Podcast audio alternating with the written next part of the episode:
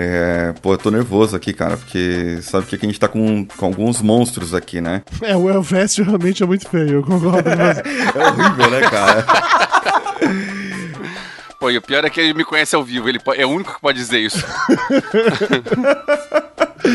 É complicado, cara. Eu quero saber o seguinte, ó. Da Cibele eu vou pular. Elvis, quantos quilos? 102. Com 102? É. Certo. É, você tá na média, eu vou te chamar no papo de gordo, cara. Você já tá Aí, tentando ó. participar. Aí, ó, você falou Pô. que não, que não ia poder, tá vendo? Dudu, você lembra que eu, que eu sou alto, né? Sim, eu lembro, mas é verdade, Elvis. Você ganha na altura, é verdade. Não, mas de qualquer maneira eu tenho cabeça de gorda, eu já pesei 125. Maurício, quantos quilos? 84. 84. Magro. Esse aí é, tá fazendo bullying com a gente. Eu, Dudu, 150. certo. Sibeli, fala baixinho pra ninguém ouvir. Ah, não, mulher não se fala peso, gente. Que horror. Não. Eu só posso participar do papo de gordo, já basta. Que eu... Ah, eu posso, eu posso colocar 70 que tá bom? Tá bom. Então tá bom. Beleza. Dividido aqui por 5. É por 5, cabra, que nós estamos aqui? Ó, deu 138, Dudu. Caramba, tipo assim, eu tenho 138 quilos, era isso? É a média. É. Na média aqui, nossa, sim. Média boa, realmente. Mas o Léo tá pesando quanto que ele não falou? Então, 201. O Léo tá com quanto que eu não entendi? Desculpa, quanto? 201. Só isso. Parabéns, meu velho. Você tá, Pô, você obrigado. tá de parabéns. Você tá de parabéns, realmente. Olha só o motivacional aqui, esse é um podcast motivacional, nós temos um, um exemplo aqui, um que dá parabéns. É isso aí, Léo. Não é todo dia que eu conheço alguém que pesa 200 quilos. É uma emoção diferente, cara. Então, parabéns, assim. Sim, sim. Se servir de consolo, tá? Eu já pesei 176. Cheguei lá e eu comecei a descer. Não, Bre, eu, pra mim já serve de consolo meu irmão, cara. Meu irmão tá com 240. Parabéns pro seu A irmão. sua mãe cozinha bem, hein? Caramba! Eu, Nossa, eu agora meu. fiquei com vontade de, de almoçar na tua casa agora. Pô.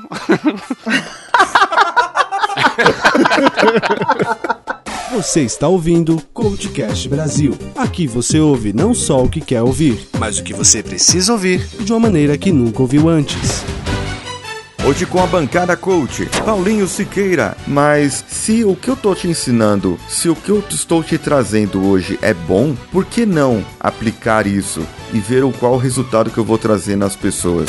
Cibele Dias. O que a gente tem que refletir é a motivação tem que vir do nosso coração, da nossa paixão, de dentro da gente. Maurício Greck. O que adianta alguém te motivar e falar, mas e daí? Você tem que saber o o caminho que você tem que trilhar e aonde você quer chegar. E os convidados, Dudu Salles. Eu vi essa notícia, eu ia trazer essa notícia, mas eu não trouxe porque eu ia falar que era notícia de gordo. Então. Elvis Parente.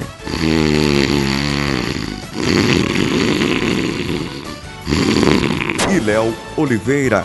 Não é dizer, por exemplo, você tá mandando bem. Pô, ah, muito bem o que você fez. Ele já sabe que ele manda bem, mas ele precisa de alguém que fique lá cutucando ele.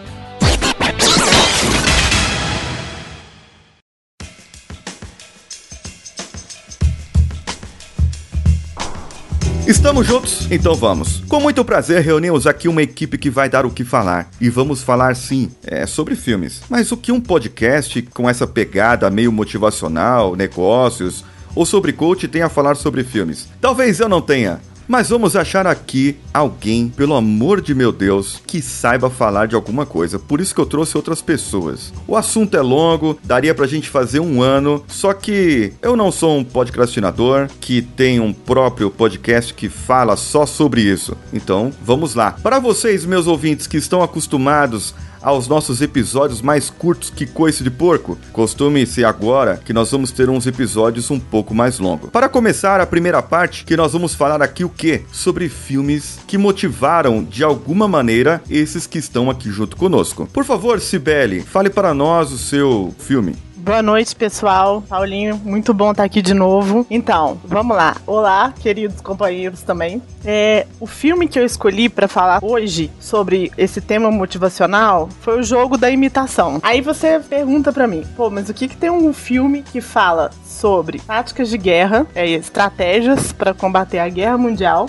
com tema motivacional? Assim, a princípio, você não vai conseguir relacionar muita coisa. Mas quando você assistir o filme com um olhar diferente, você vai Certo. ver que naquele esquema. Primeiro, só vou- antes de eu falar isso, eu vou só falar rapidamente o que o filme fala. O filme trata de, da Segunda Guerra Mundial, em que eles selecionaram criptográficos. Eles selecionaram Descriptografadores. Desmagaficadores. Como é que é o nome lá? Desmagafigos. Não. Um ninho de mafagafos tinha sete mafagafigos. Isso. Era esse cara que foi lá. Pois é, é tipo isso. Então, eles selecionaram grandes gênios da matemática para desmembrar um código e lá a máquina chamava Enigma. E com esse código eles iam conseguir decifrar todas as táticas alemães para invadir os países que estavam sendo nesse percurso da- dessa guerra. Sendo alvo lá. É, então, esse filme ele foi indicado a oito Oscars Uhum. ele trata da vida real. E nesse filme, o que, que a gente pode tirar de motivação? Eu não sei. Muita. Foi assim: o Alex Turing. A não ser que você queira fazer uma guerra. é, não. Alex Turing, ele era um matemático. Com certeza você vê que ele tinha alguma, algum desvio, porque ele era inteligentíssimo. E ele, assim, ele ficava horas a fios para a construção dessa. Ele acreditou que uma máquina conseguiria ler esse código em tempo real. Então ele desafiava os. Posso fazer um leve adendo? Ah. É que uma coisa interessante de comentar do, do filme também é porque esse código ele tem que ser decifrado em 24 horas, porque Ah. toda vez que vira o dia, o código muda. Ou seja, se eu não decifrar ele de de 24 horas, no dia seguinte vai ser outra coisa totalmente diferente, entendeu? Entendi. Então, era mais difícil tipo, de decifrar, né? O nome dele, acho que é Edgar Allan Turing, o nome dele, né? É, eu, eu sei. No filme eu peguei do Alan Turing. Aham. Alan Turing. E uma coisa interessante é que é o, é o Sherlock Holmes, né? Isso, o Benedict Cumberbatch, que tá Pois fazendo é. agora o Doutor Estranho. né? Isso. Não, chamaram o Sherlock Holmes pra fazer Sherlock Holmes, né? Mas nesse, nesse filme ele tá mais pra Sheldon do que pra Sherlock Holmes. Sim, sim, É, verdade. Sheldon, é verdade. Isso aí, gente, obrigada. E é verdade. então, nesse filme, ele foi ameaçado de ser demitido várias vezes. Ele teve muita dificuldade. A princípio, a máquina não deu certo. Os amigos, os companheiros, não recebiam ele muito bem. Ou seja, ele, ele não fazia essa questão também. Ele não era uma pessoa muito sociável. Ele era extremamente na dele. E o, o melhor é, assim, você vê a convicção que ele tinha que as coisas iriam dar certo. Ele falava com uma certeza do planejamento que ele tinha feito que é invejável e que hoje, se você for comparar com a vida das pessoas atual, muitas pessoas desistem dos seus sonhos, das suas metas, dos seus objetivos, exatamente porque surge alguma grande dificuldade ou surge algum problema mais sério, elas já falam, não, não vai funcionar, entendeu? E no caso dele, ele teve dificuldades extremas assim, porque ele estava além de lidar com vidas, né, com vários ataques, várias situações emergentes, tinha toda a pressão do governo, que no alto escalão tinha investido no projeto dele. Eu, eu acho que eu lembro, mas é- era 100 mil libras. Então ele para construir essa máquina. Ou seja, além de tudo, ele tinha essa pressão de apresentar esse resultado. Mas em nenhum momento do filme ele pensa em desistir ou sai do foco. Ele tinha certeza que o negócio ia dar certo. Ele tinha tanta certeza que esse negócio ia dar certo que no final todos os amigos que eram companheiros que estavam lá também, que eu esqueci a palavra de novo, lá, os criptógrafos. Não consigo falar, gente. Desmagafigadores. É isso aí. Estavam com ele. Eles compraram a ideia e, e- e no momento que ele, por exemplo, ia ser despedido, todo mundo comprou, inclusive a demissão dele falou: Não, se ele sai, eu saio também, porque eu sei que o plano dele vai dar certo. É, Sibeli, desculpa interromper, tem outra coisa interessante também, outro desafio que ele tinha, era o desafio moral, porque ele descobriu o código que conseguia ler as mensagens dos alemães, porque ele pensa, se eu salvar todo mundo hoje, aí os alemães vão descobrir que a gente, que a gente é, descobriu um jeito e vão mudar a máquina. Então eu tenho que escolher alguém pra morrer hoje, porque se todo mundo for salvo, os alemães vão saber. Então, é, além dessa, dessa pressão financeira, tinha a pressão moral de saber, poxa, agora eu tenho, tenho que brincar de Deus porque eu preciso escolher quem vai viver e quem, não vai, e quem vai morrer. E inclusive um cara que morreu era irmão do cara que tava lá com ele. Pois é. É, exatamente. Era isso que eu ia entrar. Que aí, nessa parte da gente que trabalha com essa questão motivacional, é a questão das decisões. Você o tempo inteiro é desafiado a tomar grandes decisões. Nesse caso, que o Elvis brilhantemente me interferiu e me ajudou, um dos companheiros que estavam decifrando o enigma era irmão de um militar, é militar, eu não sei se usava isso, que estava num navio de guerra e que ia ser explodido pelos alemães. E teve inclusive uma, uma confusão porque o, o menino não queria liberar. Claro que o cara queria liberar exatamente o código pro outro. Mas aí o que que aconteceu? Eles se reuniram todos para poder tomar a decisão. O que, que é mais importante? Qual que é o nosso resultado final? E aonde que a gente precisa chegar? Porque se a gente liberar isso hoje, a gente vai ter a primeira vitória. Mas o fracasso, como você falou, Elvis, vai ser muito pior. Então, para nós que estamos aqui nessa questão de incentivo, decisões, motivações e de ter que, no dia a dia, lidar, por exemplo, né? Vamos fazer só um pequeno adendo. Hoje nós estamos numa situação de crise no país. Todas as pessoas estão sofrendo essa questão de nós agora temos que tomar grandes decisões. Algumas decisões não são bacanas. Algumas decisões interferem em famílias, em vidas, em, em questões de muitas pessoas. Esse legado desse filme que deixou é exatamente isso. Você precisa ter um posicionamento firme do que vai ser melhor para você naquele momento. Então a motivação dele, intrínseca, que eu vejo é essa e que é muito bacana. Além de toda a administração né, do filme de oscilação, de passar pelo fracasso e a pessoa continuar firme e falar é isso, e trabalhando dias a fios, 24 horas pra decifrar, eles ficavam um dia sem dormir, é o que vale a pena. Principalmente pra você agora, nesse momento que a gente tá atravessando, que também não tá tão fácil, sentir que com muito trabalho, você consegue, depende da visão que você tem sobre o momento que você tá vivendo, tá vivendo atualmente. E quem na sequência agora, você quer comentar mais alguma coisa? E o pessoal, assim, do filme, o que, que vocês tiram mais algo desse filme? Eu particularmente não assisti ele todo, é, embora gosto pra caramba do Benedict, sou um... Como que chamam lá? Cumberbatch, né? Cumberbatch. É, eu sou uma Acho que é Cumberbatch. Cumberbatch. Cumberbatch. É. Pera- Peraí que eu vou mandar um, um WhatsApp pra ele pra perguntar.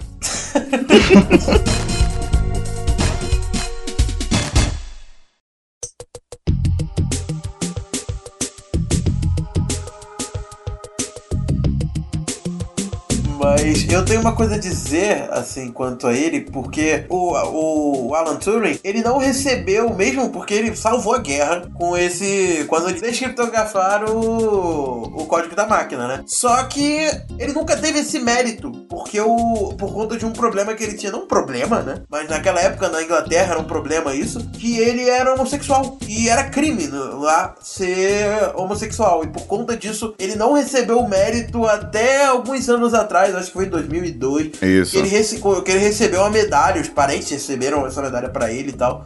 Por conta dele ele ter ajudado a vencer a Segunda Guerra Mundial. Tem um detalhe cruel nisso que o Léo tá falando, é que é, no- na parte final do filme, apesar dele ser. ele deveria ser tratado como herói de guerra, ele foi tratado como um quase criminoso porque ele era homossexual, então ele foi forçado a fazer uma castração química. Sim, E isso acabou levando à morte dele. exato. Então foi aquele negócio na época do. Eu lembro que na época do, do Oscar, é, o pessoal tava se mobilizando pra é, dar um jeito do, da coroa britânica de fazer, fazer um perdão pra família e. Ah, e porque entendi. afinal, pô, o cara ele foi. Ele salvou gente pra caramba. Ele não merecia aquilo, porque não tem nada a ver você chegar e. Assim, é uma lei errada você é, culpar alguém por ser homossexual. Não, não existe isso. E- mas isso aconteceu, isso foi verdade. Isso é, é uma história meio cruel. Caramba, cara. Pois é. E, Dudu, tem algo aí a acrescentar sobre o filme? Então, cara, eu achei esse filme muito legal e, e para mim o eu acho que a grande lição que esse filme fica, já que temos que ficar dentro, ficando dentro do assunto aqui de, de coach e motivação, é que como a gente comentou lá mais cedo, ele não podia simplesmente pegar todas as informações daquele dia e salvar todo mundo. Ele tinha que escolher apenas a mais importante para resolver. Alguns problemas tinham que ficar de lado, sabendo que pessoas iriam morrer, mas ele tinha que tomar uma decisão diariamente sobre qual seria a coisa, o problema que ele ia evitar naquele dia. Assim, eu tenho 80 problemas no meu trabalho, mas um deles vai ser prioridade em relação aos outros. Eu acho que isso é uma parada muito foda, assim, o poder de tomar decisão, de você ficar avaliando os prós e os contras, o que você vai focar naquele momento, o que é mais importante naquele momento. Sabendo que cada erro seu ou cada decisão sua vai gerar necessariamente mortes de centenas ou milhares de pessoas. Isso todo dia, né? E o nome do Alan Turing ficou muito grande pra, pra pessoal da informática, né? É. Ele motivou muito a gente, muita gente a se tornar, sabe? A começar a trabalhar nessa área de TI, de tecnologia, né? Com criptografia e tudo mais. Ele foi uma pessoa muito motivadora por conta dele ter ajudado nessa questão da guerra. Se esse fosse o meu podcast, eu ia falar que ele também teve um negócio de conserto de carro, mas aí vai ficar off-topic. Ah. ah, tem que pôr, tem que pôr a musiquinha aqui, viu, Daniel? Muito bem. É, alguma coisa mais aí, Maurício? Maurício tá quieto.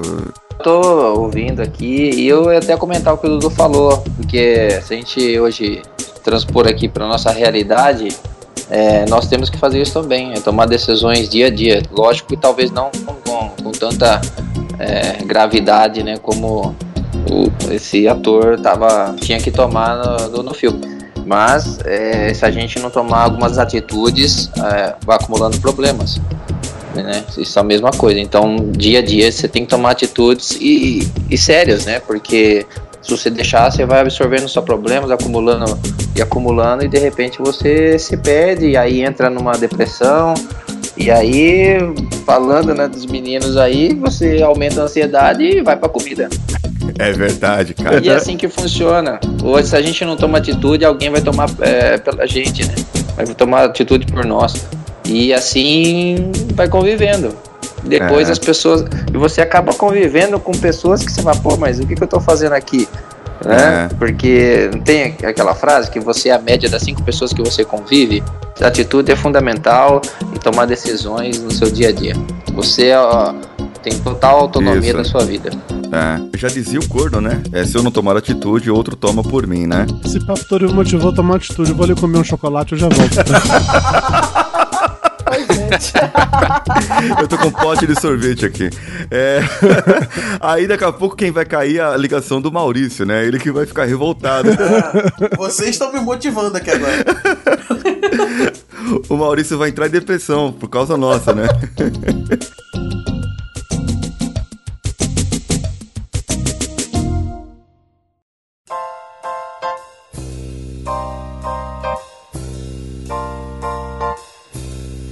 Muito bem, quem na sequência aqui? Nós podemos pegar o Maurício. Fale pra gente aqui o filme que você selecionou e vamos comentar sobre ele devagar aqui. Vamos lá então, Paulinho. Eu escolhi o filme A Procura da Felicidade, né? Uhum. E acredito que todo mundo tenha visto esse filme já, né? O ator, o Chris Gardner, na verdade ele faz o papel, né, de empreendedor, de marido e se dá mal em quase todas essas situações, né? Então o filme é, é o tempo todo em cima dessa luta de você poder vender algo, né, para um Uhum. hospital um produto e na verdade você é um empreendedor porque esse produto já é seu, você comprou e tem que revender e você tem que ser um bom marido porque você está numa crise absurda, né? E o lado financeiro conta demais nessa situação Uhum. e aí acaba tendo que se separar da esposa porque ela não aguenta mais a situação, porque ela vive um sonho e ele vive outro. Então tem essa questão do alinhamento dos sonhos entre os casais. E o filho é o que sobra ali, né? É onde o pai ele busca proteger o filho de todas as circunstâncias, mas o filho acaba sendo Sim. é, acaba absorvendo um pouco de tudo isso. Mas o pai acaba motivando o filho o tempo todo, o tempo todo, a não é, desistir né, dos seus sonhos. Inclusive, uma parte do filme ele comenta, né? Nunca deixe ninguém decidir por você, né? Ou deixar que os seus sonhos não, não se realizem. Então a, a gente vê que é uma situação complexa e no final ele acaba resolvendo muitas coisas aí, né? E que o principal do filme, a princípio, o que eu vejo, né? Fala muito a questão do filho e a questão do lado empreendedor. Ele se torna um, um grande empreendedor, empresário do ramo né, financeiro, das companhias financeiras e dá o exemplo Aham. pro filho, né? É, eu, eu, eu gostei muito desse filme também, assisti, acredito que todo mundo tenha gostado dele. Exatamente, o pessoal pega as frases dele, assim, pra, pra mostrar, pra falar, pra motivar e tal. Só que é aquilo que eu falo, cara. Porra, por que que não deixa o camarada curtir um pouco a grana, né? Só mostra lá os comentários depois pra gente, acaba o filme, corta, beleza, e aí? né? E como que ele administrou tudo isso? Isso tudo é difícil também, pra caramba, né? Administrar dinheiro e tudo mais. Até hoje eu não tenho, porque eu não sei administrar, então. Seguindo a sequência aqui, vamos ver quem. Se tem sequência, né? De repente a gente improvisa um pouco na sequência aqui também. Vamos ver se o Elvis trouxe alguma coisa para nós. Que filme que você trouxe para comentar-nos aqui? É, então, Paulinho me chamou pra, pra gravar e quando ele falou é, de filme motivador, eu lembrei de um filme que é recente, um filme que ainda tá em cartaz no cinema. Não sei exatamente quando é que esse podcast vai ao ar, não sei se o filme ainda, ainda vai estar em cartaz, mas é o filme Voando Alto, que é um filme que você. A divulgação dele vendeu como filme de ação, porque é dos produtores de Kingsman, com Taron Egerton, que é o ator principal de Kingsman,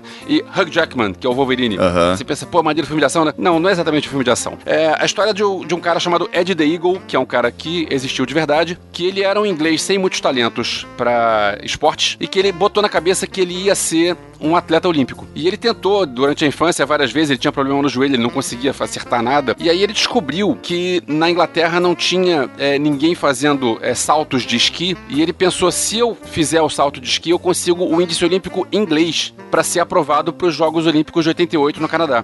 Os, os Jogos Olímpicos de Inverno. E ele, com essa é, interpretação da regra, né? Porque na verdade ele não tinha condições de ser um medalhista olímpico, mas ele tinha condições de representar o país dele porque ele era o melhor. Ele era o melhor porque não tinha outro fazendo isso. Mas, ué, a regra diz que ele tem que ser o melhor do país. Então, ele, dentro do, da, da delegação inglesa, ele era o melhor. É, não sei como é que é o nome disso em, em português, que é o cara que pula, é aquele salto de esqui de distância. E aí, ele conseguiu arranjar um, é um treinador, que é o Hugh Jackman, que é um cara que era é, alcoólatra também. Então, tem duas coisas de motivação, que o cara que ele não tem talento pra isso, mas ele consegue chegar da Olimpíada, e o outro que tem que largar porque ele foi um grande saltador, só que ele depois teve problemas e caiu no álcool, então hoje em dia ele é um cara que também vive meio à margem. E aí mostra ele, esses dois, né, que é o, o garoto treinando e o treinador dele, e acaba que eles conseguem ir pro, pra Olimpíada de, de Inverno no Canadá. Ele não ganha medalha, claro, ele fica em último lugar, mas ele é um cara muito empolgado, então ele virou meio a sensação da Olimpíada. Então, na- nas coletivas dos caras que eram bons, a coletiva tinha três, quatro pessoas. Na coletiva dele era lotado, porque todo mundo queria saber, porque o cara tava lá empolgadaço, porque o cara tava curtindo muito. E aí, por que, que eu lembrei desse filme? Porque eu tava saindo da sessão de imprensa e eu fui conversar com o outro crítico. Porque, na verdade, o filme não é lá grandes coisas, o filme em si. A história que ele conta é melhor do que o filme em si. E aí eu fui conversar com outro crítico e o crítico veio falar comigo, ah, porque o filme é meio... Eu, eu- eu disse, cara, mas qual é o objetivo desse filme? O objetivo desse filme é você acreditar. É você pensar assim, cara, se eu tenho um sonho e se eu levar isso a sério e se eu trabalhar em cima disso, eu vou conseguir. Porque ele tinha, ele não era um cara que ia ser um grande, é, um grande atleta, mas ele tinha um sonho de ir pra Olimpíada e ele foi pra Olimpíada. Ele conseguiu. Isso era o objetivo dele. Era o objetivo dele fazer parte da história dos Jogos Olímpicos. E ele fez parte da história dos Jogos, dos Jogos Olímpicos. Muito bom, cara. Mas ninguém viu esse filme ainda não, né? Esse filme tá no cinema agora, não é isso? Tá em cartaz nos cinemas, isso, voando alto. Não, não. não Tava na minha lista pra assistir aqui, cara. O filme em si não é, é meio bobo, é meio, é meio é, previsível e tal. Só que nessa parte de motivação ele é bem legal. É aquele filme que você já sabe como vai acabar, só que ele te Sim. surpreende, porque o cara não é campeão, né? Mas. Porque é uma história real. Se ele fosse campeão, tinha alguma coisa muito errada nisso. Aí tem, tem até um diálogo curioso no fim do filme que tem ele e o cara que é o melhor. E aí ele fala: Nós dois somos muito próximos. É que nem um ponteiro de relógio. Eu tô no início e você tá no fim. Porque todo mundo é, vai esperar muito de mim e vai esperar muito de você. E ninguém vai esperar nada do, de quem tá no meio. De quem tá nos outros números do relógio. Caraca. Então é aquele negócio, o campeão compara ele, porque afinal, o cara que é o último, ele precisa lutar pra não ser o último. E o cara que é o primeiro precisa lutar pra continuar sendo o primeiro. Então os outros, tanto faz os outros. Os outros estão no meio, só pra preencher. Só estão ali. Muito bom, muito bom. Interessante. É, é, nós não assistimos, eu não assisti ainda esse filme ainda, mas pra mim é um paradigma, porque como eu sou competitivo um pouquinho, para mim é difícil assumir que serei o último. Mas é, se o cara falou assim, não, peraí, o objetivo dele é ir pra Olimpíada, ele conseguiu isso e pronto, cara. Ele conseguiu, exatamente. Era isso que ele queria. Isso me lembrou dois casos específicos. Um é um filme que é um comédia chamado Jamaica Abaixo de Zero, que é meio Ah, que isso sim. que os caras eles não vencem, eles estão lá na verdade é pelo sonho de estar lá. E outro é um E que por coincidência foi na mesma Olimpíada de Inverno, Sim. no Canadá. E outra é uma história que talvez vocês lembrem, quem é velho bastante, tipo Elvis, com certeza vai lembrar. É de uma Olimpíada que eu não vou lembrar agora se foi de Moscou ou se foi de Los Angeles. Da, de uma corredora da maratona, aquela coisa assim, ela tava chegando, tava, tá quase morrendo, não conseguia nem andar mais direito, e aí ela queria, foi até o último limite para conseguir completar a prova. Ela sabia que não tinha ganho, ela sabia que não tinha chance nenhuma de nada, ela só queria provar para ela mesma que ela era capaz de fazer aquilo. E essa imagem foi emblemática pra caralho, assim. Foi, foi. Sim. Verdade, verdade. Pra quem, pra quem concorre Olimpíadas, pra quem corre, né, maratonas, o- Elvis falou no Eu começo que corro meia corre, maratona, maratona inteira não. as pessoas estão lá mais pra conseguir completar, eu penso. Porque o povo, pra mim, né, que não corro, eles falam de 10 quilômetros, 12 quilômetros, 8 quilômetros. Eu fico assim, Jesus, eu, eu tô andando 3, 4 e pra mim tá o suficiente. Ô, Sibeli, na Né? verdade, existem dois tipos de gente que corre isso. Tem o pessoal que eles chamam, pelo menos aqui no Rio, chamam de pelotão Quênia, que é o pessoal que vai pra é, ganhar. São tipo os 50 melhores. Pra você entrar no pelotão Quênia, você já tem que ter corrido outras e você tem que ter um índice bom. Que aí você larga na frente de todo mundo, porque você tá lá pra ganhar. E tem o resto do pessoal que vai pra terminar. E tem um detalhe, não tem só esses dois grupos aí, pelotão, que eu, estava comentando, né? Que é o pelotão que vai na frente, que, que tem índice e tal. E, e nós, né? Méritos mortais. Tem um outro pelotão que sai junto, que esses com o primeiro, né, com índice e tudo, que eles vão para proteger um possível campeão. Como assim? Você pega a equipe do Quênia. Por que nunca vem um só? Vocês já pararam para se perguntar a respeito disso? Hum. Porque esses atletas, alguns recebem para correr 20 quilômetros, outros recebem para correr 30 quilômetros e talvez aí para 38, 40. Porque eles protegem o aquele um que, que vai disputar realmente o título. Então eles eles é, ditam o ritmo da prova. Ou seja, eles protegem o, o cara que vai, né, dali da equipe para vencer, como o Aham. ciclismo. Vamos continuar aqui, vamos seguir aqui. Senão o Dudu dorme. O Dudu é o próximo agora, Dudu.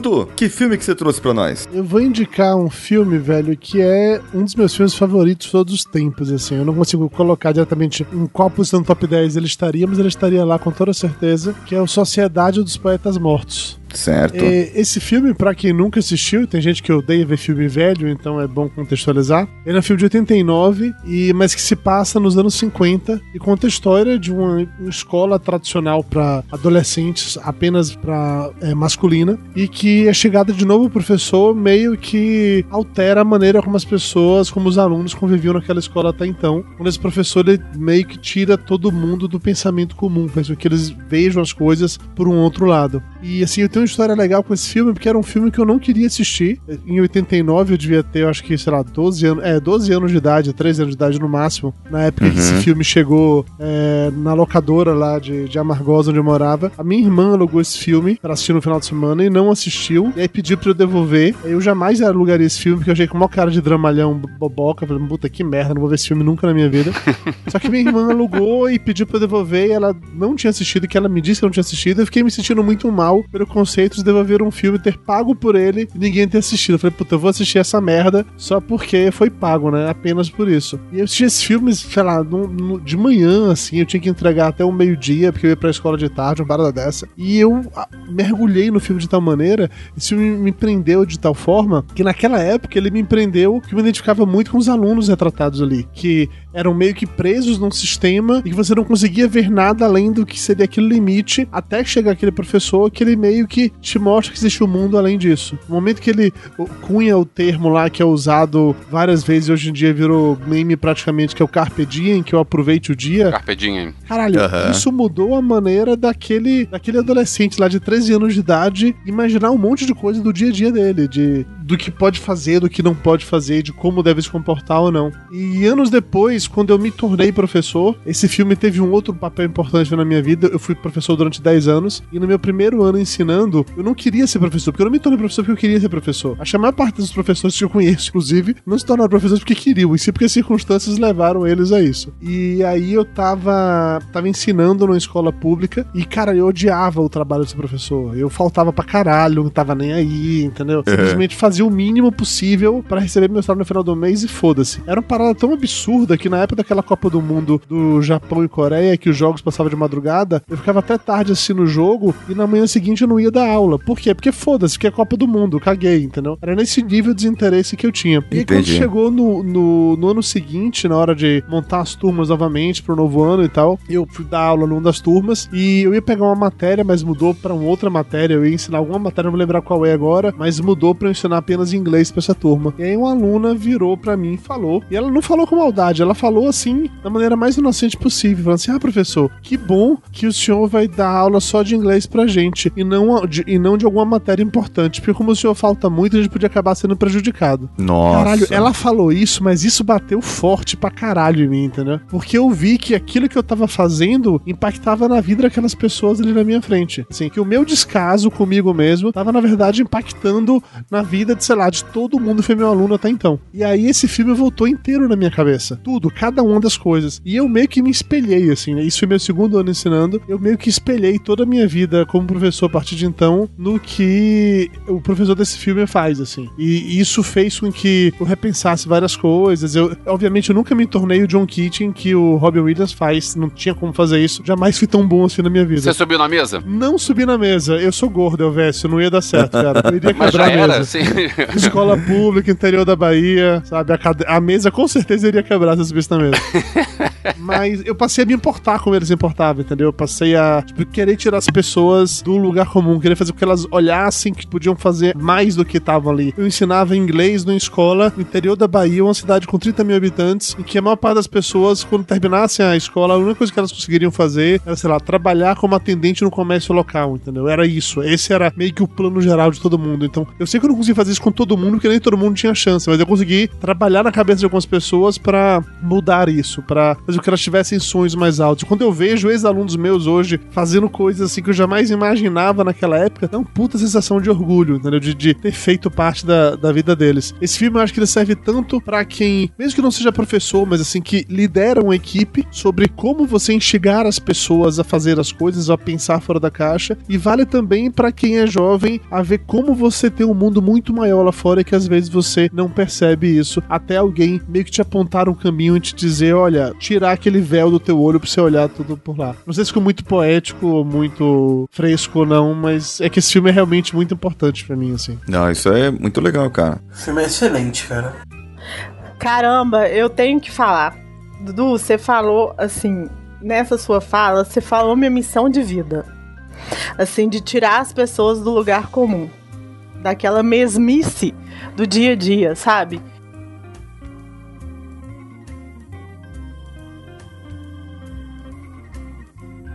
O meu primeiro momento foi assim, deu uma, um sentimento assim meio de revolta. E assim, depois de você comentar na sua história do tanto que esse, porque esse filme pra mim é maravilhoso, porque ele também te- ele retrata a, a educação tradicional como a educação contemporânea, como transformar, ele tem várias dessas coisas, mas assim, essa narração sua foi muito bacana, parabéns, porque é o que a gente tenta transformar no mundo, entendeu? É o que nós como coaches estamos aqui de uma forma querendo provocar. Você falou exata, você foi assim um perfeito coach agora nessa análise sua. Olha, então, fica a dica aí, quem precisa de um coach, estamos aí, entendeu? Apontar o caminho, movimentar as pessoas, mas aí eu entro em outro papel que vai para reflexão disso, que a gente trabalha muito no coach, que é a questão da importância da modelagem, sabe? E modelagem é uma técnica de coach, em que você utiliza um exemplo, sabe? E não existe mais nada para a pessoa que está se formando, seu caráter, seu ah, o que você quer ser e tudo do que um professor, além dos pais, né? Mas assim, é uma pessoa, é uma figura de exemplo muito forte nos adolescentes, nas crianças e na faculdade. A função do professor, a função do mestre, a função de qualquer pessoa mentor, é para mim é maravilhosa. Eu tenho assim, eu reverencio todas essas pessoas, entendeu? E que bom que você transformou E nesse final Olha você aí. fez essa conclusão tão bacana. Maneiro. Foi bacana mesmo. Sabe que a parada engraçada é que assim, a minha família inteira é de professores. Eu nunca quis ser professor. A minha mãe é professora, minha irmã mais velha é professora, minha irmã do meio é professora. E eu nunca quis fazer isso, nunca mesmo. Eu me tornei professor porque eu tava desempregado, sei lá, um ano precisando de emprego. Eu não queria fazer aquilo dali. Eu tava fazendo realmente infeliz e insatisfeito por estar fazendo aquilo. A outra coisa que Ah. eu honro é a sua honestidade. De ser real e verdadeiro, de falar assim, é isso que eu fiz. E foi. Mas é, eu não Bacana. tenho por que Mas mentir é quanto porque a isso. não, mas é porque não, não são todos. E eu honro a sua Entendi. honestidade. Aham. E aí, assim, é, no momento que aconteceu esse ponto de virada pra mim, isso me redefiniu que eu me tornei o professor que eu sempre quis ter e eu nunca tive, entendeu? Então, assim, é, essa mesma turma que que aconteceu essa menina, eu ensinei nessa escola por quatro anos. No meu último ano nessa escola, eu fui professor homenageado dessa turma quando eles formaram. Aí, quando eu, quando eu comecei a ensinar em faculdade, eu larguei aquilo, eu sinto falta até hoje, entendeu? Porque eu me senti, assim, ao mesmo tempo que eu gostava do conceito de poder passar pras pessoas a experiência que eu tive, eu gostava muito de conviver com pessoas mais novas do que eu, pra isso meio que me reabastecer de referências que eu não tenho mais, de coisas que eu não consigo mais visualizar e que, vendo aquilo pelo olhar de um jovem, eu entendia de um jeito diferente. Puta, fala de um olhar de jovem, caralho, eu como me senti velho agora. Puta que pariu. Mas é isso, entendeu? E, e, assim, a- a ser professor foi uma parada muito importante da minha vida. Não sou professor há cinco anos, quando eu larguei a carreira e vim pra São Paulo trabalhar em agência de publicidade de novo. Mas até hoje eu ainda me sinto meio que professor. E de certa forma, eu meio que uso o podcast pra isso. Assim, eu, eu uso o podcast pra fazer coisas que eu faria se eu fosse ainda professor em sala de aula. É o- meio que mantém isso vivo em mim. Muito bom ouvir aí, todos temos nossa história de superação. Um pequeno comentário que dá pra fazer aqui é que o. o dá pra fazer uma lista de filmes de superação só com Robin Williams, né, cara? Só, só. Todos os. Tipo, quase todos os filmes dele tem, cara. Isso. É, eu, o, o que eu escolhi é com ele. Vamos lá, Leozinho, o que, você trouxe pra nós? Cara, eu escolhi um filme de 2014, né? Que chegou até a ganhar algumas premiações no Oscar de 2015, que é o filme Whiplash, né? O filme ele é dirigido pelo Damien Chazelle, eu acho que é assim que se fala, Uhum. não sei. E ele tem a atuação do. como ator principal, Miles Teller, e coadjuvante tem o J.K. Simons, que é o que fez o. o bem- bastante conhecido pra quem faz o, cara- o jornalista lá do Homem-Aranha, né? Ah, sim, sim. Homem-Aranha. O JJ Jameson. Isso, tá dizendo, exatamente. O filme ele conta a história de um garoto que ele, ele, ele é um baterista viciado em música e ele quer ser não só mais um baterista, ele quer se tornar o melhor baterista. Ele tem alguns ídolos ali na bateria, que o, o maior deles é o Buddy Rich, que é um dos maiores bateristas de jazz que você tem por aí, né? Que foi um cara que revolucionou a bateria, ele meio que orquestrava sendo um baterista, né? Então ele. Tá, ele entrou numa escola de música famosa em Nova York. E o objetivo dele é tocar na orquestra principal dessa. Dessa escola. Dessa escola. E nessa escola tem um maestro, né? Que ele é muito exigente, que é o da orquestra principal da escola. E ele é um cara, tipo. Seja, tipo militar, tá ligado? Que, tipo, fica tratando o pessoal da orquestra de forma extremamente agressiva, tacando coisa e, e, tipo, forçando muito pra que as pessoas deem o seu melhor. E ele entra nisso e ele passa por uma trama de que, tipo, ele já se acha um excelente baterista. Só que o, o que esse J.K. Simons faz, o personagem dele, que é o Fletcher, esse, ele faz simplesmente, ele vê que ele não é isso e começa, assim, eu acho que o principal intuito do filme é fazer com que ele pense de forma. de- de- não, é, é- não é pensar de forma diferente, como é que eu poderia colocar? O principal intuito é fazer com que, tipo assim, forçar ele. Porque assim, muitas pessoas às vezes precisam de uma forçação de uma forma, tipo assim, não é dizer, por exemplo, você tá mandando bem, pô, ah, muito bem o que você fez. Ele já sabe que ele manda bem, mas ele precisa de alguém que fique lá cutucando ele, de tipo falando, não, você tá fazendo isso errado, você tem que fazer melhor. Tipo assim, ele trata de uma forma extremamente agressiva Aham. e que nenhum- ninguém trataria assim, né? É mas mesmo assim, cara, a forma como o filme vai crescendo no final e que é para ele, pra o personagem do Ministério, aquilo dali é essencial, porque ele precisa daquilo pra pra crescer. crescer. Ele precisa daquela pressão do treinador dele para crescer, porque se não fosse aquilo, ele se sente desestimulado, porque cansou de simplesmente das pessoas verem, caramba, tu toca bem e tal, tu é um bom músico e tudo mais. E mas ele aí precisa ser desafiado e assim, tem até uma questão de violência do, do J.K. Simons que acaba deixando de, de ser o professor dele por conta disso e tudo mais e tal. Só que o, o que é legal desse filme é essa circunstância, porque você vê que ele sem esse professor, ele não consegue, ele desanima de música. A motivação desse filme para mim foi isso. Ele precisa de alguém do lado dele dando aquela aquele empurrão, dizendo que você não tá bem, de que você precisa melhorar, entendeu? Para que ele tenha motivação de treinar e continuar para ser o melhor, entendeu? Ser o, o objetivo dele que é ser o baterista revolucionário de jazz, né? E esse filme tem uma cena final para mim que é fantástica, que ele termina no ápice, assim, é só, é só vendo mesmo para você entender. É um filme excelente, ele ganhou, o J.K. Simons ganhou o Oscar de melhor ator por, por ele, melhor ator coadjuvante, né? É um filme, assim, eu acho excepcional e a principal questão de motivação dele, para mim, foi isso, foi essa questão de dele precisar daquilo, tipo, ele, ele motiva, você termina o, o, o filme motivado, principalmente nessas questões mais artísticas, para mim que tem um certo envolvimento com música, né? Você vê que você tem que se cobrar mais, porque muitas vezes você não tem alguém do seu lado que fique com aquela cobrança e vendo que você é o melhor. E muitas vezes você recebe um elogio, né, alguma coisa, e você fala: "Caramba, eu fui elogiado. Eu tô bem", entendeu? Eu não preciso seguir para frente. Eu já tô no que eu queria, eu já já tô sendo reconhecido por isso. Mas não é, você tem que pensar em ser melhor ainda do que você já é, entendeu? Então por conta disso que esse filme me motivou uhum. demais, não só pra questão musical, mas até pra vida mesmo, né, cara? Que a gente tem que ser melhor é, em tudo, mesmo que a gente já seja melhor naquilo, entendeu? É, esse professor, que é o J.K. Simmons, ele tá sensacional no filme, ele realmente mereceu o Oscar. Ele tem uma frase que ele fala que a pior coisa que fizeram é, foi o, o bom trabalho. Porque quando Sim, você exatamente. se esforça e faz um negócio legal e alguém diz para você bom trabalho, você se acomoda. Então Sim, a filosofia exatamente. do cara é te botar para baixo. É dizer, você Sim. pode fazer melhor do que isso. É, e acaba que ele cria uma relação meio doentia, os dois criam uma relação meio doentia, porque o cara, o aluno, ele precisa de alguém que bote ele para baixo, porque ele quer ser o melhor. Então,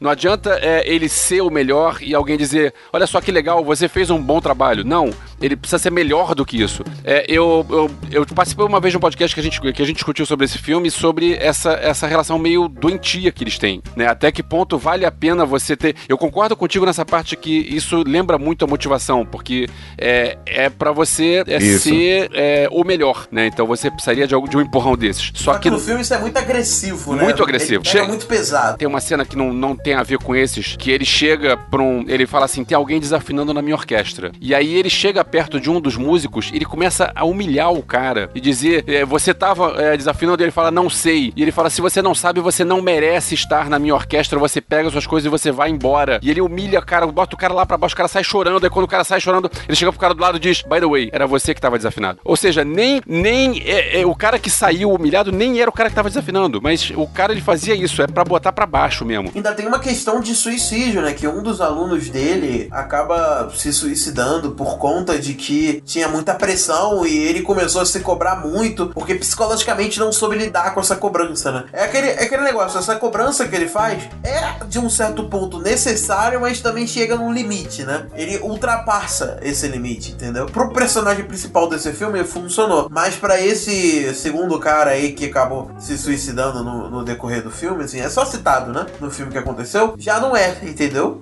Ô, Léo, você acha que esse tipo de relação que eles tinham era algo saudável? saudável ou não? Não, não é saudável. Mas para ele, pro personagem principal do filme, era necessário, pro objetivo dele. Esse filme gera uma discussão muito difícil, né, cara? Pois é, isso é, porque isso foi uma discussão que a gente teve. Porque por mais que seja algo que funcionou, é algo que funciona, eu não gostaria. Eu sou músico também, e eu não. Se um filho meu entrasse numa dessas, eu ia de, desestimular o cara, dizer, cara, você não precisa ser o melhor, você pode ser um dos melhores e se divertir com isso. E você não precisa ter essa, essa obsessão. Agora, essa cena que o Léo falou, um pequeno spoiler, mas é um filme de dois anos atrás. Queria saber sua opinião, Léo, sobre o que aconteceu, porque eu perguntei sobre várias pessoas sobre a cena, o que aconteceu. O que acontece é o seguinte: pode mandar spoiler aqui? Pode, pode mandar. Acontece o seguinte: ele chega, é, ele é expulso da escola, e o professor é expulso da escola, e um tempo depois ele encontra o aluno. E ele diz: Ah, poxa, tal, aconteceu, saí da escola, né? Mas eu agora tô tocando com uma orquestra nova e a gente vai fazer uma apresentação. E eu tô precisando de um baterista, você quer vir comigo? Aí o cara, pô, maneiro, agora eu vou pro lado profissional, né? Vou agora fazer um troço que é, que é mais importante. Acabou essa história de escola. Aí a gente tá tocando a mesma música que a gente tocava lá no, na escola e tal. Aí quando chega na hora, ele Isso. passa pra todos os outros músicos uma partitura nova. Que os outros músicos sabiam e o cara não sabia, o baterista não sabia. E o cara vai tocar com o público no meio do show, a música que ele não sabia, ele começa a errar. E aí ele começa a errar e ele começa a fazer um solo pra tipo, você que resolveu me passar a perna, mas agora eu vou Exato. dominar isso aqui.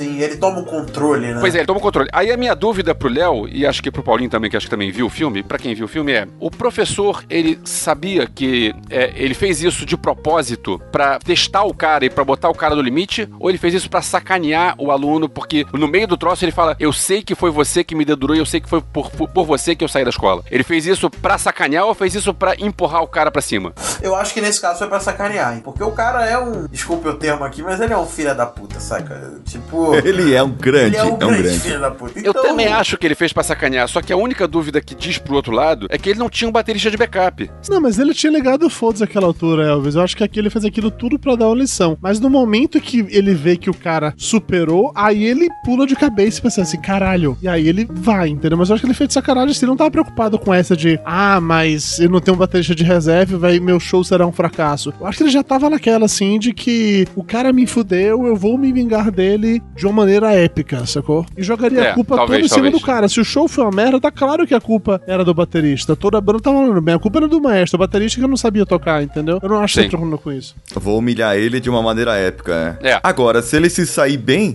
eu, eu tô no lucro, né? Posso fazer uma, um parêntese? Assim, independente da motivação, é, quer dizer, se ele fez pra sacanear ou não, para as pessoas, assim, né, que estão ouvindo a gente aqui agora, e esse papo tá muito legal discutir sobre filme. Primeiro, eu, esse filme eu vi quando eu sou apaixonada com jazz. E é a coisa que eu queria ressaltar, só fazer assim, pincelar de leve, chama-se motivação. Aí vocês vão falar, ah, gente, SBL com coach. Não é. É aquela coisa assim.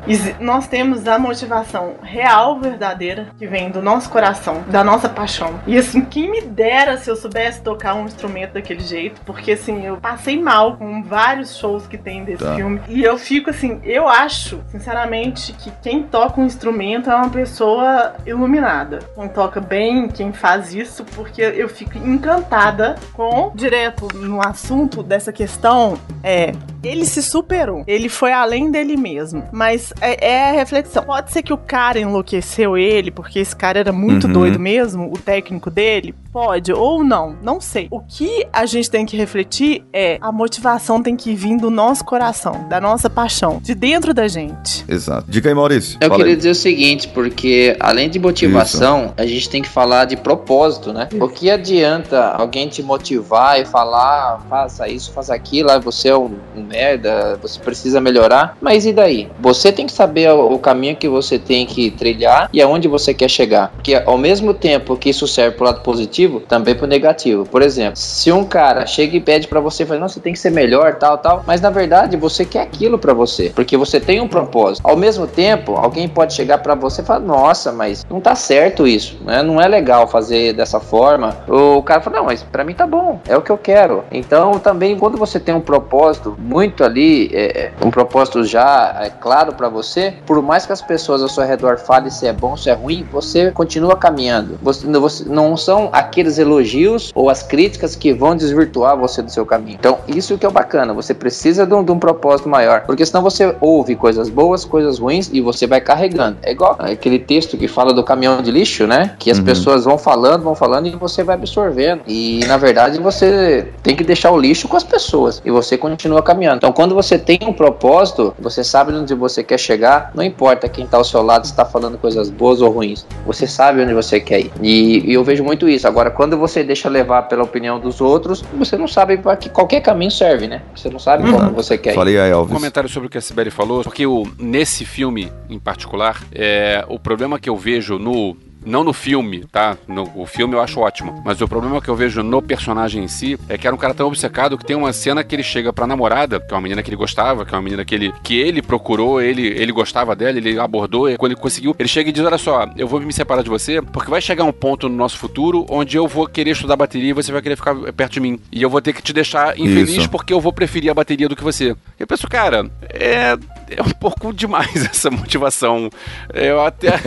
é, é- Ele é exagerado, Pois é, né? eu, eu entendo, eu entendo, eu não concordo, mas eu entendo. É, é, é engraçado isso, porque assim, até no filme ele retrata uma parte até que o- os pais dele estão comemorando com o irmão, que o irmão dele é o campeão lá, né? O quarterback lá do time de futebol americano e ia entrar pro time principal e não sei o quê. E ele tinha entrado pra. Pro- Pra turma principal da escola de música, era o baterista principal, pra ele era uma grande coisa, um grande evento. E, e ninguém ligou. É, Na realidade, ele era o baterista da maior escola Isso. de Nova York, uma das mais nomeadas, sacou? E tipo, o, a- o irmão dele, que é, sei lá, era irmão, não lembro, parente dele, é o irmão dele, tava num, num time de futebol, terceiro time, reserva de reserva de não sei o que, e a família tava dando mais valor àquilo, sabe? Tipo, é, é porque futebol é muito mais aclamado Exato. do que o, a música em si. Isso aí, muito, muitos músicos como eu acabaram se identificando com isso, sabe? Eu cheguei a fazer até um tempinho de faculdade de música e tal, depois tive que parar por alguns motivos pessoais e tal. Então, tipo, eu me identifico totalmente com isso, entendeu?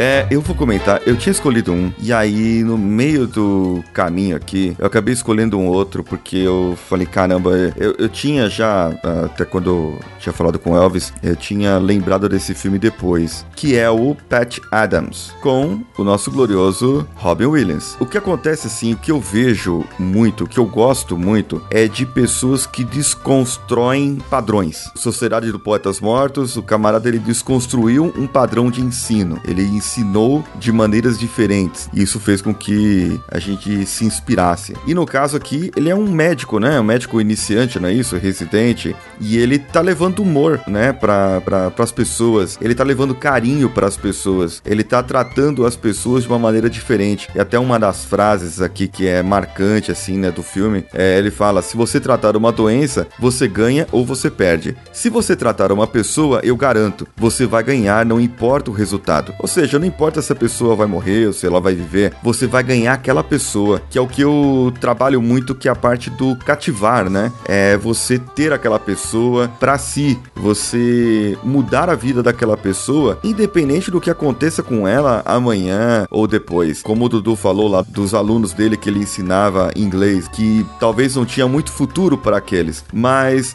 ele mudou algumas cabeças, mudou algumas mentes de tal maneira que é, ele desconstruiu aquele sistema que ele estava acostumado. E o Pat Adams, o que eu me lembro do filme, inclusive ele perdeu a licença, não foi isso? Ele não pôde mais é, ser médico, e o pessoal revoltou com ele e eles estavam tentando ajustar alguns motivos para expulsar ele da turma lá que ele estava aprendendo. É, é interessante isso porque foi contra aquilo que eu te ensinei, foi contra aquilo que eu aprendi, foi contra aquilo que é padrão. Mas se o que eu tô te ensinando, se o que eu estou te trazendo hoje é bom, por que não aplicar isso? E ver o qual resultado que eu vou trazer nas pessoas. Isso é o que eu falo muito de inteligência emocional. Qual que é o, o, o comentário de vocês sobre o filme? Alguns comentários mais técnicos aí. O que, que vocês acham dessa minha escolha?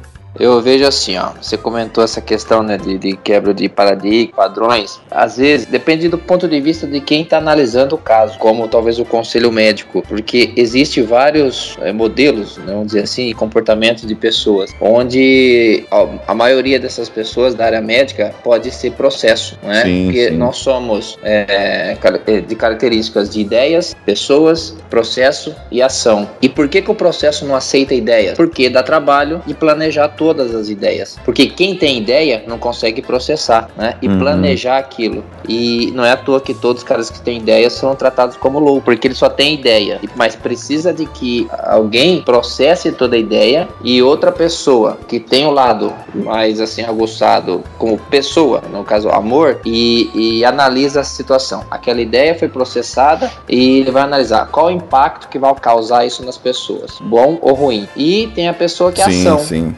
Pessoa que ação, ela não quer saber como funciona, ela só quer saber, vai e faz. Então você só dá o start para a pessoa ir agir. E quando você vê uma situação dessa, é, provavelmente você classifica esse corpo docente aí, né, da, da área médica, que não queria que ele uhum. exercesse a função, a, a, profissão daquela maneira. Então, provavelmente eram pessoas que só tinham essa questão do processo muito aguçado, né? Eu lembro da cena dele sendo julgado pelo conselho médico, né? É, isso, isso, isso me marcou muito muito isso aí. Casa que ele, que ele ganhou, né? No alto da montanha. E é filme baseado em fatos reais. Não sei se você chegou a dizer isso, né? Isso, é filme baseado em fatos reais. Isso é até bom, né? Que a gente não vai escolher um filme, sei lá, do Ridiculous Six. Ridiculous Six. Eu vi ele, fiquei muito motivado. nunca mais vi um filme da Adam Sandler. Deixa, deixa eu dar a dica que eu descobri. O problema não é o Adam Sandler. O problema é que os filmes ruins dele são dirigidos por um tal de Tim Herlihy. Dá uma pesquisada no IMDB. Todos os filmes ruins do Adam Sandler são escritos por esse cara. E esse cara só escreveu escreveu coisas para Dan Sandler, inclusive é, coisa de Saturday Night Live. Quando é outra pessoa escreve, escrevendo, o filme pode até funcionar. Ah, Dan Sandler já fez filmes bons, só que não são escritos por esse cara. Esse cara é aquele cara que faz esse tipo de filme ruim. Pixels é dele, né? Nossa, é. cara.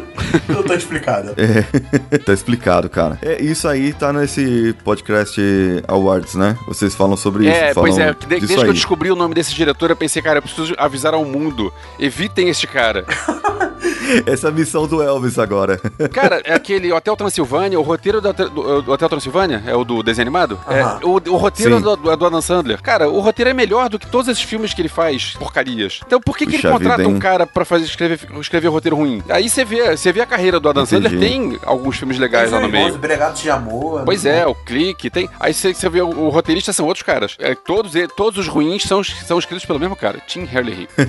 vou marcar esse cara. Com direção de. não, não vou.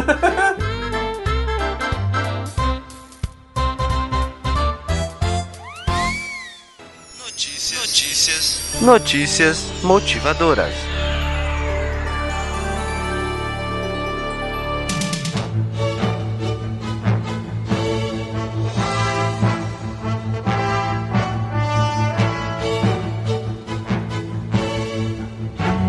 Vamos lá. O que, que vocês trouxeram aí? Quem quer começar com a notícia? Ah, o Elvis. O Elvis tem uma notícia diferente. Ele não pegou na mídia. Quando o Paulinho falou de, de coisas assim é, motivadoras, aí eu lembrei é, que de uns anos para cá eu passo a seguir a filosofia do o não eu já tenho, eu posso tentar o sim. E aí é, tem um grupo de Facebook que eu faço parte, que a gente, grupo de fãs de filmes de terror, que a gente é, tava num encontro da galera, num, num rodízio de pizza, e a gente pensou, por que a gente não marca um encontro numa sessão de filme de terror? E aí eu sugeri, por que não fazermos um evento de filme de terror? nosso.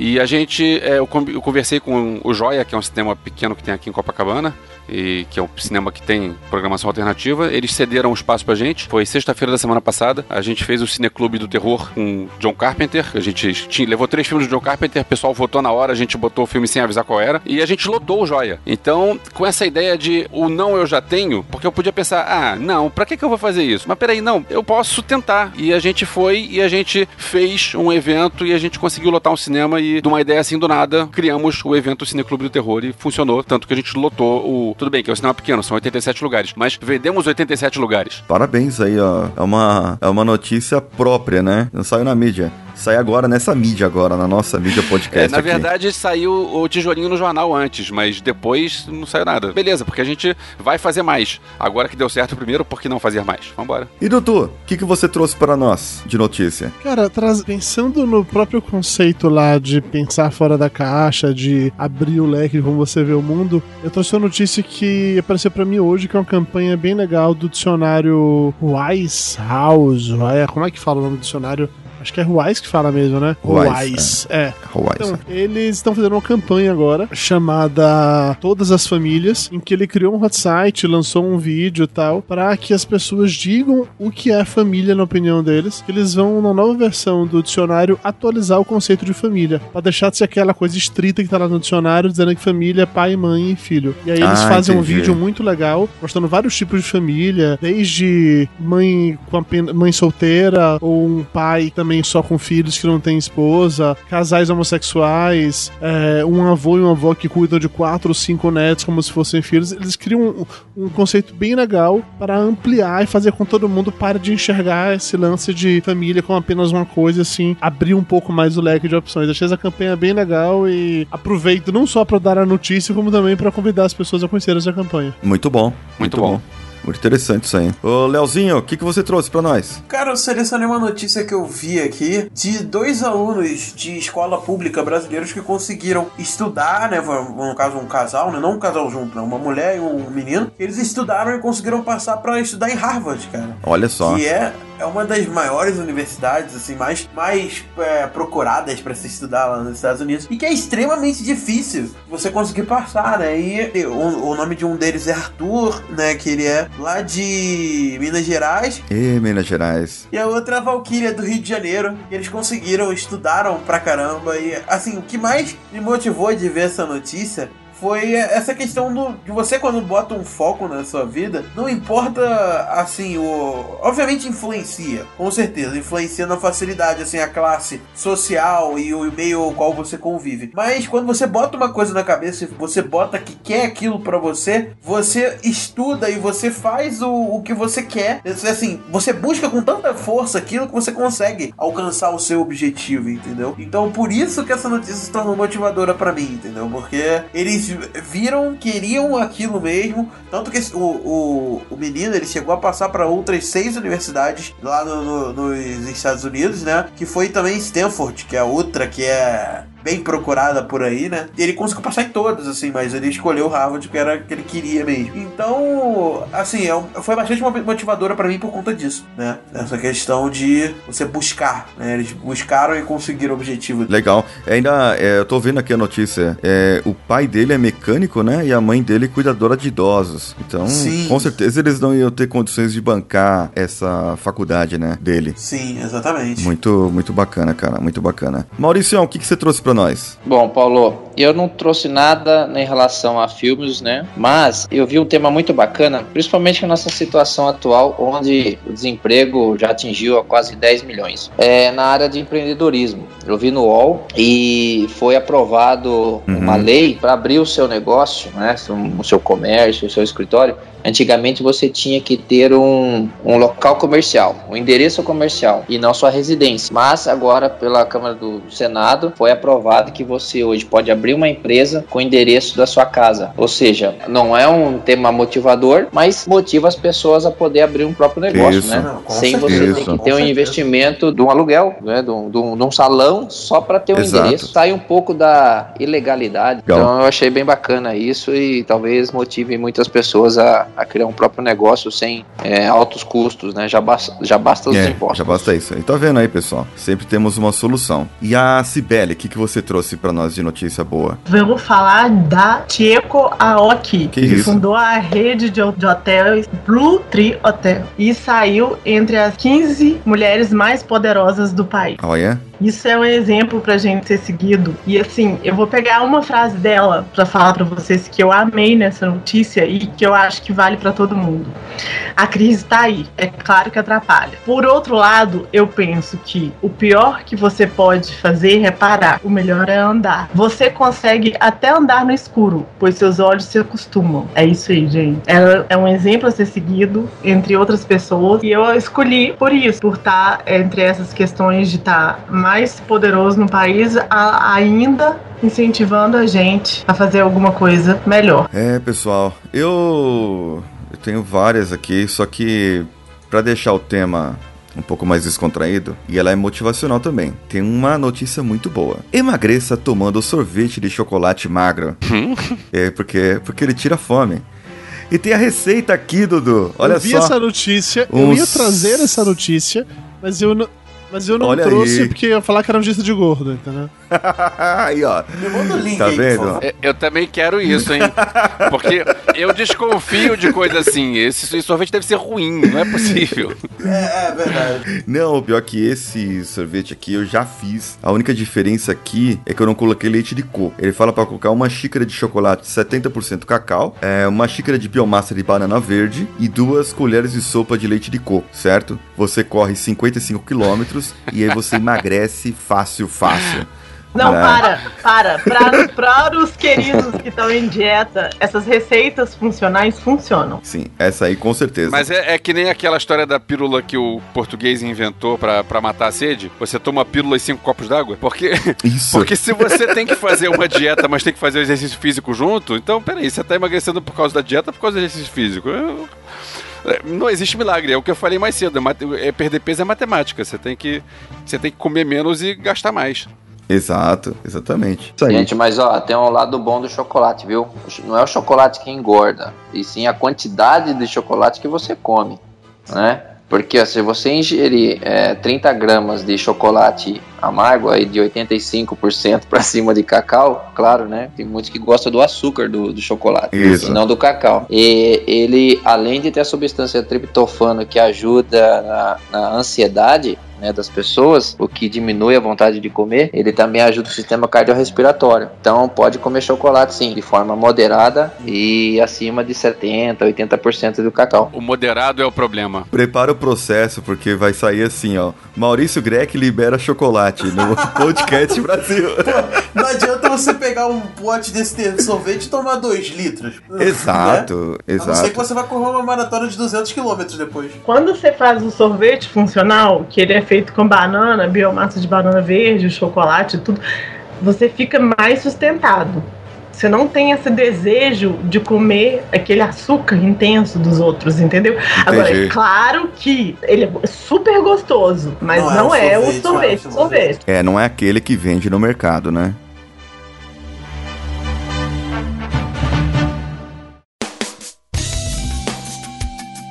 Pessoal, eu agradeço a vossa atenção, a vossa disponibilidade e eu agradeço o Dudu, o Elvis, Cibele, Léo, Maurício. É, agradeço a todos vocês que puderam participar desse nosso iniciante podcast aqui, né? E espero poder gravar muito mais aí com vocês. E quem sabe a gente faça uma parte B dessa de filmes. Até comentei com o Elvis, tem filmes que só falam de liderança, vai ter um monte de gente falando que a gente esqueceu do monte de filmes, mas não tem problema, a gente fala depois de outros filmes, né? O foco não é. Se você quiser ouvir filmes, vai lá aonde, Elvis? Podcastinadores, a gente fica no abacaxivoador.com.br. É, o podcast é quinzenal, sábado sim, sábado não, sai. É, o último foi sobre, é, sobre filmes e séries, né? Então, é, o último foi sobre Batman vs Superman. Eu não sei exatamente qual, vai ser o próximo, mas a gente já tá se preparando para gravar um sobre Demolidor, a série Demolidor, as duas temporadas. E no, ainda esse mês a gente grava o Guerra Civil. Certo. Recomendo legal, legal. o podcast sobre é, Star Wars. A gente gravou três sobre Star Wars. Um sobre a trilogia clássica, outro sobre aquela trilogia que não podemos falar o nome, que a gente chama de trilogia Voldemort. E outro sobre o filme Isso. novo. Porque a galera do Podcastinadores, todo mundo se conheceu meio, todo mundo já era fã de Guerra nas Estrelas. Então, é, na hora de falar sobre isso, é o assunto que a gente tá mais à vontade falando. Não que os outros sejam ruins, mas esse aí é aquele que você junta os nerds mais chatos sobre Guerra nas Estrelas. É, tava todo mundo lá.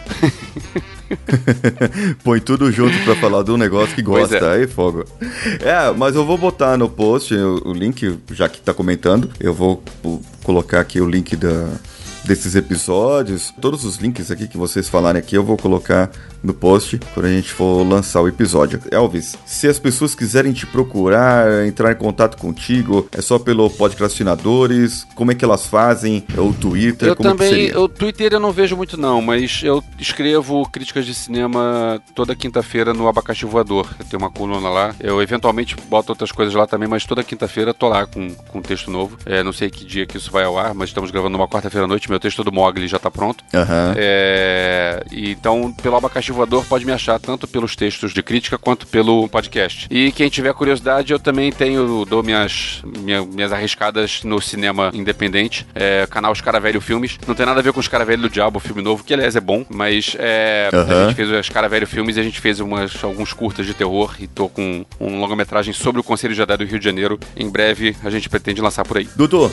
como que as pessoas te encontram? Quais são os seus projetos aí? O que, que você está fazendo? As pessoas podem me encontrar lá no Papo de Gordo, é o papodegordo.com.br. É, nós temos dois podcasts hoje que saem se revezando nos dias 15 e dia 30 de cada mês. Um é o próprio Papo de Gordo, que é um podcast so- sobre comportamento, saúde, vida, cotidiano. E o outro é o Corações Peludos, que é um podcast novo que a gente acabou de criar, que é basicamente sobre filmes e séries também, que eu colocar o meu lado nerd um pouco mais à vista. Porque eu comecei a participar tanto do podcastinadores que eu quase virei elenco fixo. Aí eu falei, ok, eu preciso fazer alguma coisa em relação a isso.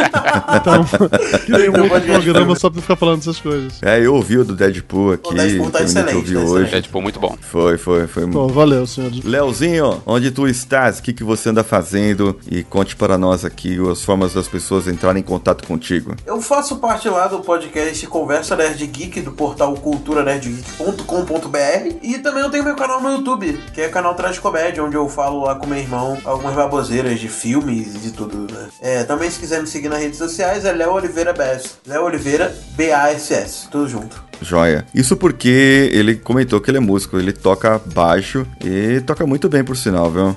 Maurício, como que as pessoas te acham e o que, que você anda fazendo de projetos? Pode me encontrar no Facebook, no Instagram, Maurício Greck, G-R-E-C-H-I. E os novos projetos são um site voltado para saúde física, mental e social, onde em breve as pessoas poderão é, entrar no, no, no site, né? Vão ter salas dentro do site para as pessoas terem acesso à atividade física, a dietas, é, vídeos com nutricionistas e vídeos também sobre coaching, sobre Legal. wellness coach. Em breve no ar aí. Legal. E você, Cibele? Eu tenho o meu site www.sibeldias.com. É, vou, eu acho um prazer a participação de quem estiver ouvindo, para dando sugestões do que elas gostariam de continuar ouvindo no, no podcast para saber a opinião delas sobre o que a gente conversou hoje. Então, eu vou adorar conversar com vocês. Eu estou no Facebook, no LinkedIn, em todas essas páginas sociais, todos como Sibeli Dias, e vai ser um prazer gigante conversar com cada um de vocês.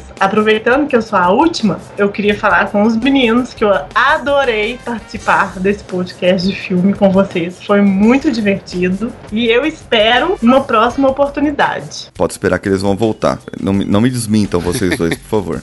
Voltar depende. Vão tentar me emagrecer da próxima vez? Não. Já estão fazendo isso comigo, hein? Já tô fazendo com o Léo. vamos ver, vamos ver. Não, não vamos tentar não, cara. Vamos conseguir, não é isso? Nós vamos conseguir. Do or do not, there's no try. Maurício, se as pessoas quiserem entrar em contato conosco via redes sociais, como que eles devem nos procurar? É fácil, Paulinho. É só entrar no Codecast BR no Twitter, Facebook, Facebook Groups ou Instagram. Joia, Todos eles Codecast BR. joia. E Cibele, qual que é o nosso e-mail? Qual que é o nosso e-mail? Para vocês entrarem em contato com a gente, é só entrar contato arroba coachcast.com.br. Gente, escreva. Fala o que vocês acharam. De novo, eu estou sendo repetitiva, mas é muito legal ouvir a opinião de vocês. Fala, ó, quanto mais se tiverem mil e-mails para nós, a gente vai emagrecer o do Salles. É Isso aí. gente, um abraço, muito obrigado vocês de novo, a disponibilidade de todos aqui e espero em breve vê-los novamente, hein? E vamos nos falando nas redes sociais aí. Valeu. Ok? Um abraço, gente, vamos juntos aí.